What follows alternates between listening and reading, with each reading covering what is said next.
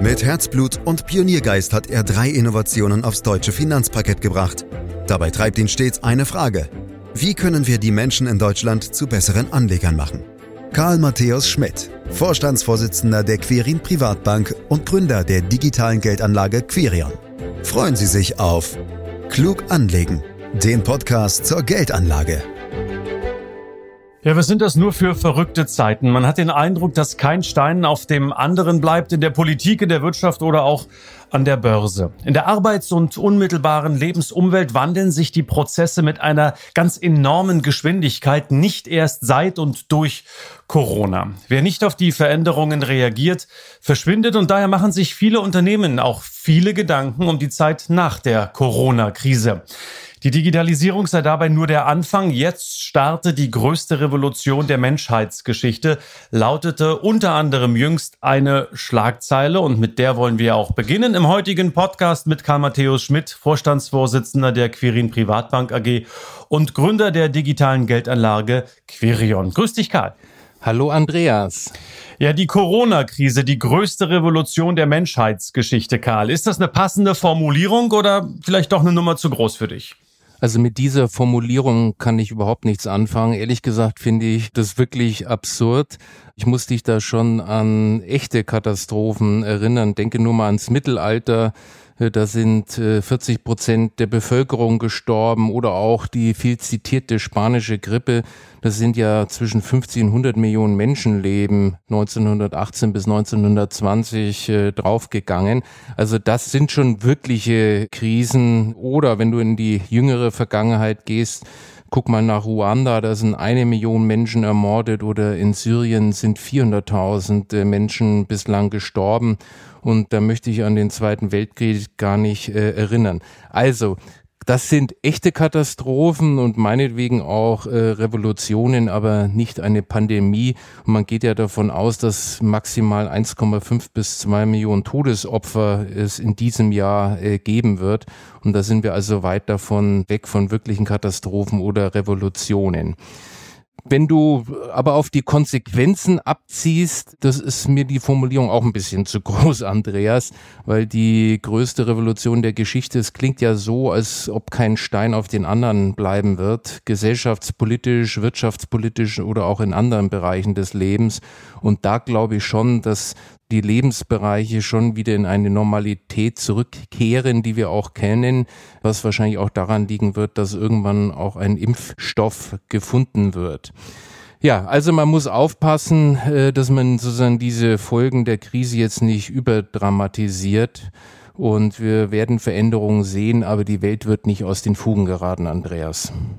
Also machen wir es eine Nummer kleiner, Karl. Äh, immerhin scheint uns Corona hier in Deutschland ja, so zumindest mein Eindruck, doch ein bisschen aus dem Wohlstandsschlaf gerissen zu haben. Ähm, würdest du zumindest hier äh, so weit gehen und mich äh, ausnahmsweise mal ein wenig unterstützen, Karl?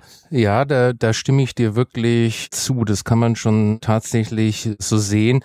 Manchmal hat man ja den Eindruck, dass das größte Problem ist, wo wir unseren Urlaub verbringen.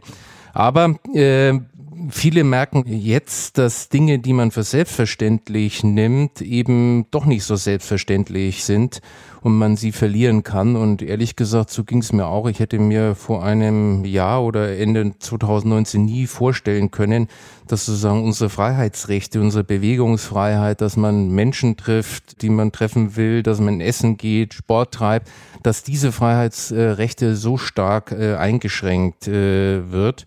Und äh, das bezieht sich natürlich auch auf unseren äh, Wohlstand. Auch da ist uns, glaube ich, klar geworden, dass wir auch den äh, verlieren können. Also ja, wir sind definitiv auf dem Schlaf äh, gerissen worden, da hast du schon recht. Und manch einer hat mit Schrecken festgestellt, wie schwierig es ist, mit dem eigenen Ehepartner zusammenzuleben in dieser Corona-Krise. Hörte man jedenfalls, Karl. Ich hoffe, du gehörst nicht dazu. Nein, Wir gehören ich, insgesamt. Ich, ich gehöre nicht dazu. Bin sehr glücklich. Das ist schön. Hätten wir auch dieses geklärt. Äh, Karl, wie habt ihr denn als Bank insgesamt in den vergangenen Wochen und Monaten diesen Veränderungsprozess gestaltet? Also für uns war es natürlich am Anfang sehr wichtig, die Gesundheit der Mitarbeiter zu schützen, natürlich auch äh, die unserer äh, Kunden.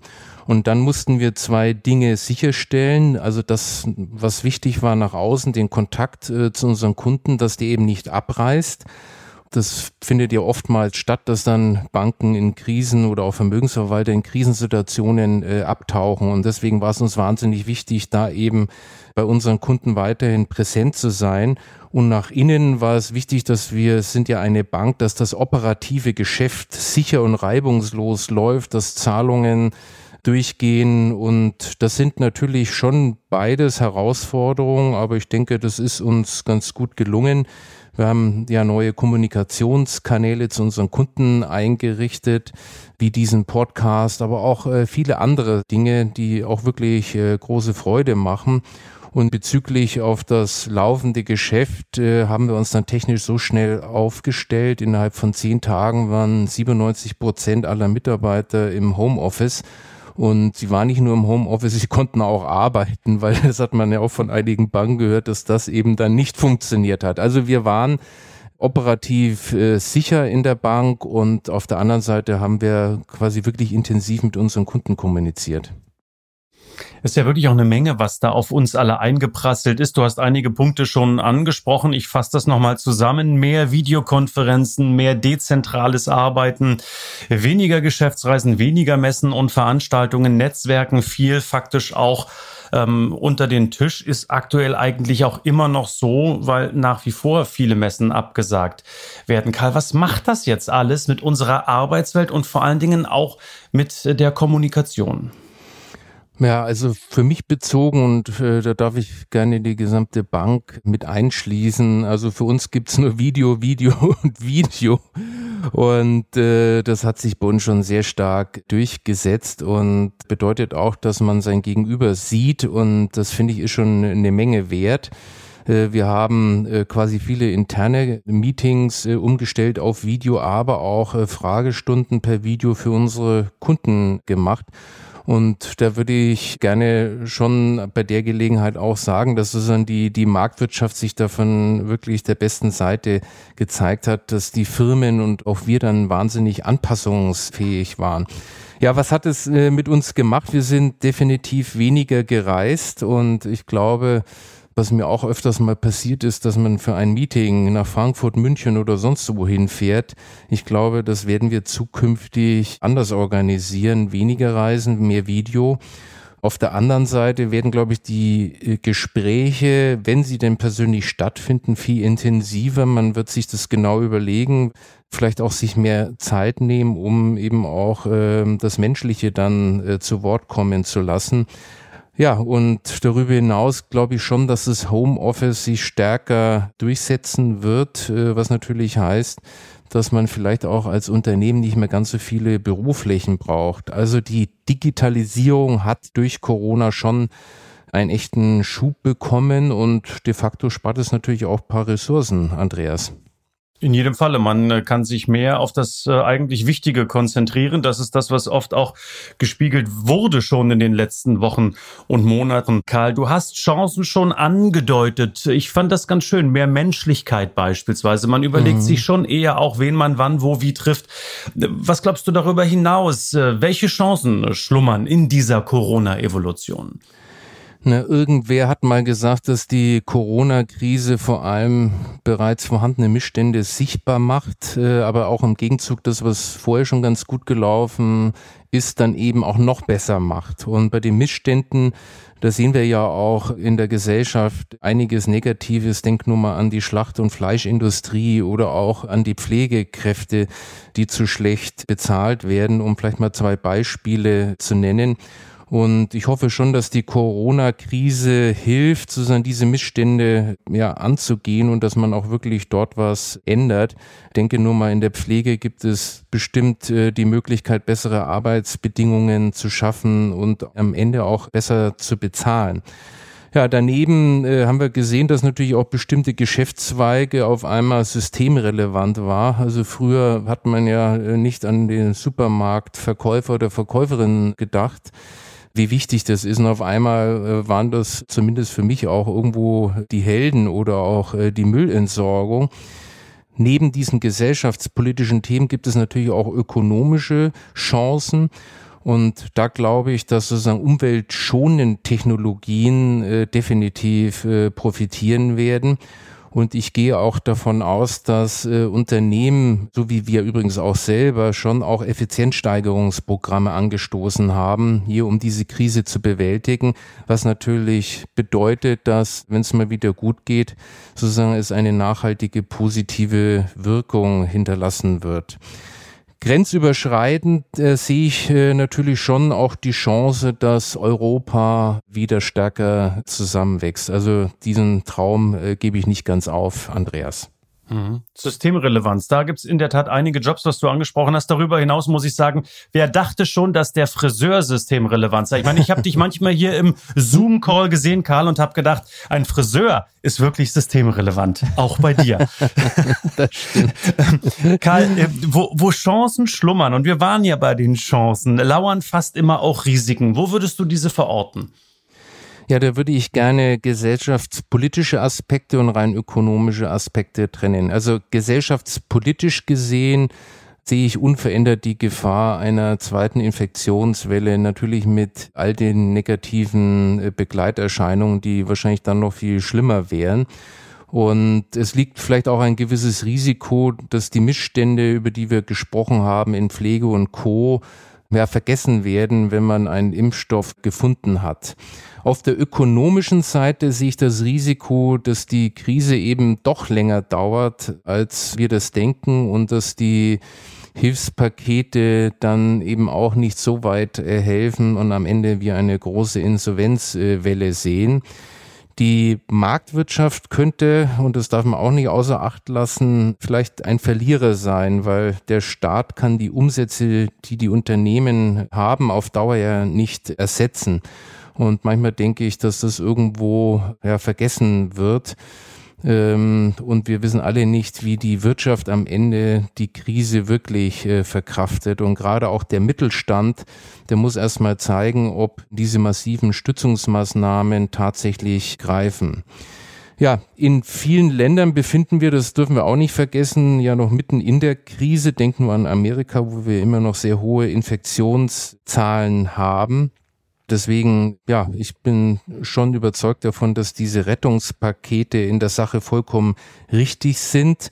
Und wir müssen nur eben darauf achten, wie dann eben auch die Verschuldungsquoten der einzelnen Länder sich entwickeln, weil das birgt natürlich äh, schon Risiken in Sachen der Haushaltsstabilität. Und äh, wir haben ja gerade auch in Europa gesehen, dass wir zum ersten Mal so eine Vergemeinschaftung der Schulden haben durch diesen Wiederaufbaufonds. Für Deutschland mache ich mir aufgrund der niedrigen Staatsverschuldungsquote eigentlich weniger Sorgen in Sachen äh, Stabilität. Also wir befinden uns hier schon in einer ganz komfortablen Lage. Naja, das ist der Staat, von dem du sprichst, der sich in der komfortablen Lage äh, befindet. Ähm, ich will aber in diesem Podcast natürlich gerne auch die börslichen und die wirtschaftspolitischen Aspekte etwas näher beleuchten, Karl. Wie siehst du denn die deutsche Wirtschaft äh, für diesen Prozess aufgestellt, für diese Corona-Evolution? Denn immerhin gelten wir ja mittlerweile eher als Zögerer und Zauderer, die oft eher das Problem und nicht die Lösung sehen. Also im Grunde genommen finde ich schon, dass Deutschland ganz gut aufgestellt ist und was Innovationen anbelangt, die finden ja weniger in Großunternehmen statt als vielmehr in dem Mittelstand. Und äh, der hat sich ja aus meiner Sicht schon in den letzten Jahrzehnten immer als sehr anpassungsfähig gezeigt. Und deswegen glaube ich, dass deutsche Exportgüter auch weiterhin gefragt sein werden. Also Made in Germany hat aus meiner Sicht noch nicht ausgedient. Ja, ich hoffe trotz alledem, dass sozusagen diese Krise ein Wachmacher ist für die verschlafene Digitalisierung unserer Wirtschaft und finde, dass die Regierung äh, ja bislang ja nicht sonderlich durch Dynamik aufgefallen ist, jetzt in dieser Krise schon auch richtig reagiert hat und sehr konsequent äh, reagiert hat und äh, von der Seite her habe ich jetzt nicht diese Befürchtung, dass wir in einer schwierigen Situation sind. Aber man muss schon wirklich aufpassen, Wir erleben so eine gewisse Staatsgläubigkeit und der Staat wird eben die Umsätze auf Dauer der Unternehmen nicht ersetzen können. Also da müssen wir schon aufpassen. Dein Optimismus in allen Ehren, Karl, gerade auch mit Blick auf die Marktwirtschaft äh, und die Selbstreinigungskräfte, die du dort immer wieder siehst und auch prophezeist. Lass mich ein Gegenbeispiel bringen. Tesla beispielsweise ist an der Börse mittlerweile mehr wert als BMW, Daimler und VW zusammen. Da geht richtig die Post ab. Ja, und während unsere Autolobby zuletzt noch um eine neue Abwrackprämie mit der Bundesregierung feilschte, hat Tesla-Chef Elon Musk mit SpaceX erstmals Menschen in einer privaten Mission ins All geschossen. Hey, das ist doch mal was, Karl. Wo sind die Visionen, die Bosch und Benz früher mal hatten und die offensichtlich heute Elon Musk hat? Ich meine, das ist schon eine Vision, auch in Brandenburg eine Autofabrik zu bauen, oder?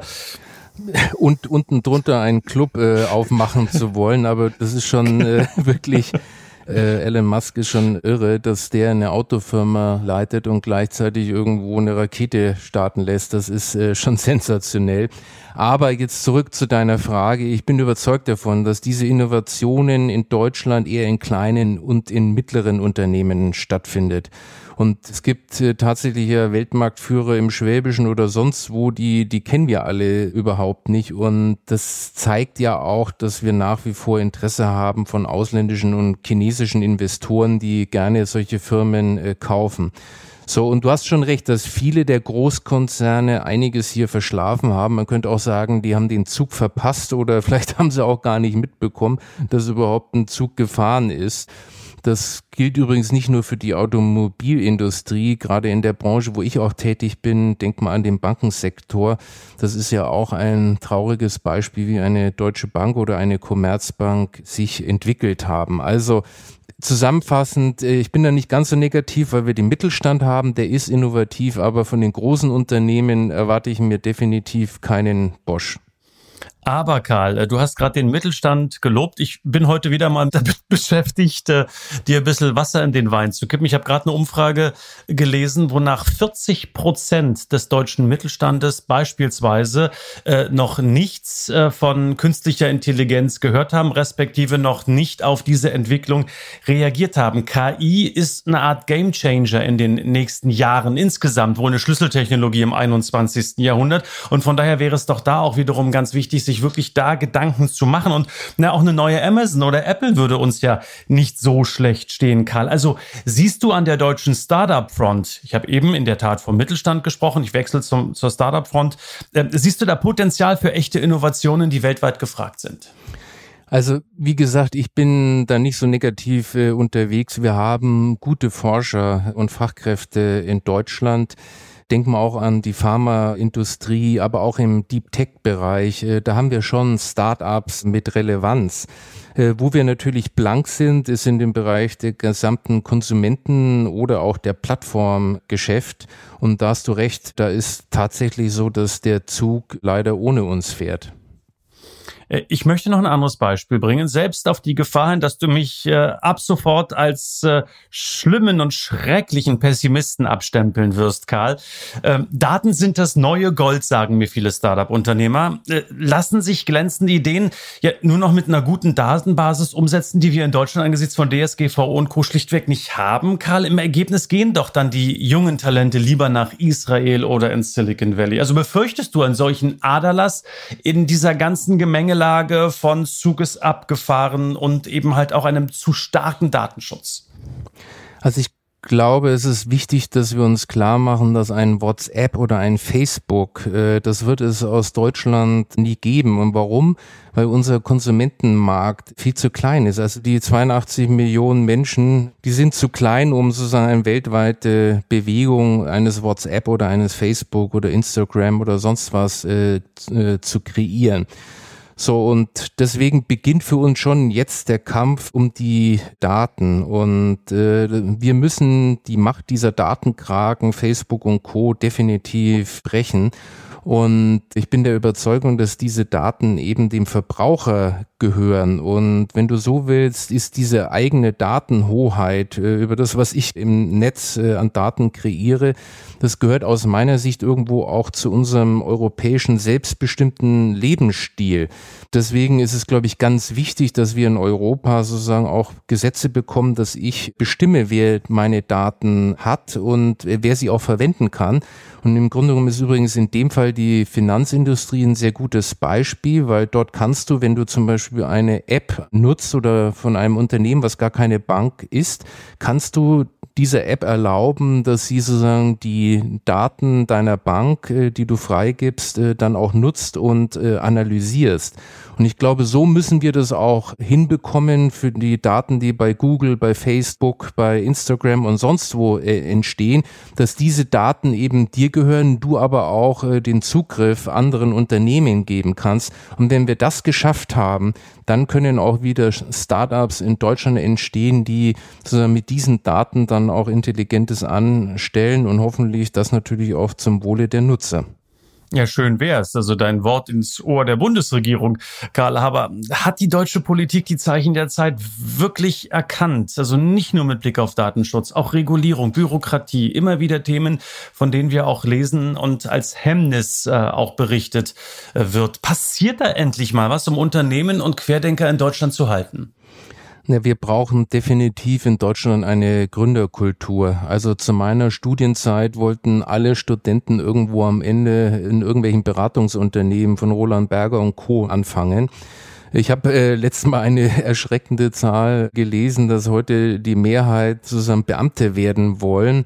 Und ich glaube, da müssen wir ganz früh starten. Wir müssen in den Schulen die Wirtschaft wieder positiv darstellen. Wir müssen im Studium Gründer äh, entwickeln. Und von der Seite her, ich glaube, das hat die Politik viel zu wenig erkannt, äh, dass wir sozusagen diese Saat ganz, ganz früh säen müssen. Und wir müssen in unserer Radiolandschaft was ändern, Karl. Wenn Montag früh der Radiomoderator zu den jungen Leuten sagt, hurra, hurra, nur noch viermal schlafen und dann ist wieder Wochenende, dann läuft was falsch am Montagmorgen. Wir müssen uns auch wieder auf die Arbeit so richtig freuen. Also ich glaube, bei dir ist das der Fall, bei mir auch, aber oftmals vermisse ich das insgesamt, dass eine Kultur da ist, die ähm, dies fördert. Was würdest du dir denn wünschen, äh, Karl? Also jetzt weniger von der Radiomoderation, sondern mehr von der Politik. Was wäre denn klares Signal für, für Startups? Ich möchte äh, tatsächlich wieder zurückkommen äh, zur Schule. Ähm, dort wird die Wirtschaft aus meiner Sicht nicht positiv dargestellt, was vielfach leider auch an den Lehrschaffenden äh, liegt. Man muss wieder Lust auf Wirtschaft machen und genauso geht es auch darum, dass man dann eine Stufe später, nämlich im Studium, sozusagen die Selbstständigkeit und das Unternehmertum positiv darstellt. Zu meiner Zeit war es noch schlimmer, da, wie gesagt, wurde man als Großkonzernmitarbeiter ausgebildet. Heute gibt es schon da mehr, aber ich glaube, hier können wir noch viel, viel, viel mehr tun. Aber ich darf vielleicht mal die Frage zurückgeben, was, was war, du bist ja im, im Kommunismus aufgewachsen, was war denn bei dir dann äh, der Auslöser, sozusagen selbstständig und in die Wirtschaft gehen zu wollen? Ähm, also zunächst mal bin ich nicht im Kommunismus groß geworden, sondern nur im Sozialismus, Karl. Das ist nochmal ein kleiner Unterschied gewesen. Und ich muss eins in der Tat aber dazu sagen, also man ist eh zu DDR-Zeiten schon zu einer gewissen Unselbstständigkeit erzogen worden, das stimmt. Und ich hätte mir auch nie als 20 und selbst als 30-Jähriger zu einer Zeit, wo wir dann schon äh, das vereinte Deutschland hatten und äh, vorstellen können, jemals selbstständig zu sein. Ich glaube, das ist im Laufe der Jahre gereift. Viele Erkenntnisse, viel Erfahrung, Lebenserfahrung, Berufserfahrung kamen dazu. Und dann war es einfach irgendwann mal soweit. Und das möchte ich heute ehrlich gesagt nicht missen, morgens aufzustehen und zu wissen, hey, also wenn ich heute nicht arbeite, es tut kein anderer für mich. Und äh, das, was ich heute anpacke, das ist der Umsatz von morgen, übermorgen oder der nächsten Woche. Und das ist ein wunderbares Gefühl, äh, selbst Dinge erreichen und schaffen zu können. Äh, ganz unabhängig äh, von der Herkunft. Und ich glaube auch, das ist eine Mentalitätsfrage, die wird von Mensch zu Mensch unterschiedlich sein. Und ich glaube, so unterschiedlich wie wir Menschen sind, so wird auch künftig ähm, die Zusammensetzung in der Arbeitswelt sein. Aber halten wir fest, ich bin gerne selbstständig, so wie du, wenngleich ich mir nicht vorstellen könnte, Verantwortung für so viele Menschen ähm, zu tragen, wie du es hast als Vorstandsvorsitzender ähm, einer Bank. Also auch das ist natürlich was, was äh, durchaus auch anstrengend sein kann, oder Karl? Ja, man hat viele Gedanken, auch mal nachts, auch mal am Wochenende und äh, denkt viel darüber nach, ob das, was man tut, äh, richtig ist. Aber auf der anderen Seite ist das auch, äh, was ich gelernt habe, wo ich auch große Leidenschaft habe, äh, diese Verantwortung als Unternehmer zu tragen. Mhm. Karl, unser Podcast heißt Klug anlegen und wir wissen ja nun schon seit Jahren, dass die sparbuchverliebten Deutschen nicht immer ganz so klug angelegt haben. Stichwort, es gibt einfach zu wenig Aktionäre in Deutschland. Hat der Corona-Crash hier jetzt auch die letzten aus der Aktie rausgespült, weil man einfach Angst vor dem Crash hat und gesehen hat, wie schnell es runtergegangen ist? Oder könnte das zarte Pflänzchen Aktienkultur durch die vielen, vielen neuen Chancen, die wir ja auch hier besprochen haben, äh, sogar wachsen und gedeihen? Also, äh, über was ich mich sehr freue, ist, dass in der Krise die Aktiensparpläne großen Zuwachs äh, bekommen haben und nicht nur bei uns, sondern auch im gesamten Markt. Und wenn ich unterstelle, dass es eben besonders wahrscheinlich jüngere Anleger waren, dann mache ich mir um die Aktienkultur keine Sorgen. Wichtig ist, dass sozusagen die Anleger verstanden haben, dass man äh, diszipliniert investiert bleibt und eben kein hektisches Raus und Rein vornimmt und am Ende damit Rendite kaputt macht. Und aus meiner Sicht haben wir die Situation, dass durch die Verschuldung, die ja weiter nach oben getrieben worden ist, sozusagen die Niedrig- und Negativzinsniveaus weiter äh, bestehen bleiben und damit ist, ist die Aktie als Produktiv- und Sachkapital sozusagen gesetzt und wird an Bedeutung äh, gewinnen. Und von der Seite glaube ich schon, dass die Krise in dieser Hinsicht dann am Ende auch was Gutes hat. Mhm. Karl, wenn wir jetzt äh, im Jahre 2030 auf 2020 zurückblicken und damit würde ich jetzt gerne die rote Schleife um diesen Podcast drumherum machen. Was wird die einschneidendste Veränderung sein außer dass wir uns vielleicht nicht mehr mit Handschlag und Umarmung begrüßen werden und uns vielleicht eher den asiatischen Traditionen hingeben ähm, und vielleicht uns nur noch verbeugen voreinander. Also ich bin überzeugt davon, wir werden uns wieder mit äh, Handschlag äh, begrüßen. Aber um es kurz zu machen, ich glaube, dass die Digitalisierung definitiv einen Schub erleben wird und ich glaube, dass der persönliche Kontakt wieder mehr wertgeschätzt wird und wieder wichtiger wird. Und wenn das vielleicht das Ergebnis ist, dann äh, wollen wir uns doch vielleicht auch ein bisschen freuen. Das tun wir auch. Wir freuen uns äh, vor allen Dingen auch über diesen Podcast am heutigen Tage zum Thema Corona-Evolution und wir freuen uns auf mehr Podcasts mit dir, Karl Matthäus Schmidt, Vorstandsvorsitzender der Quirin Privatbank AG. Immer freitags gibt's einen neuen Podcast, natürlich auch in den kommenden Wochen und Monaten. Am besten abonnieren Sie diesen Podcast direkt, liebe Hörerinnen und Hörer, um keine Folge zu verpassen. Und ja, noch mehr Infos zur Quirin Privatbank finden Sie auf www.quirinprivatbank.de. Und wenn es Ihnen gefallen hat, können Sie uns gerne natürlich positiv bewerten. Ich sag wie immer herzlichen Dank fürs Lauschen. Das war Klug anlegen. Der Podcast zur Geldanlage der Quirin Privatbank mit dem Vorstandsvorsitzenden Karl Matthäus Schmidt.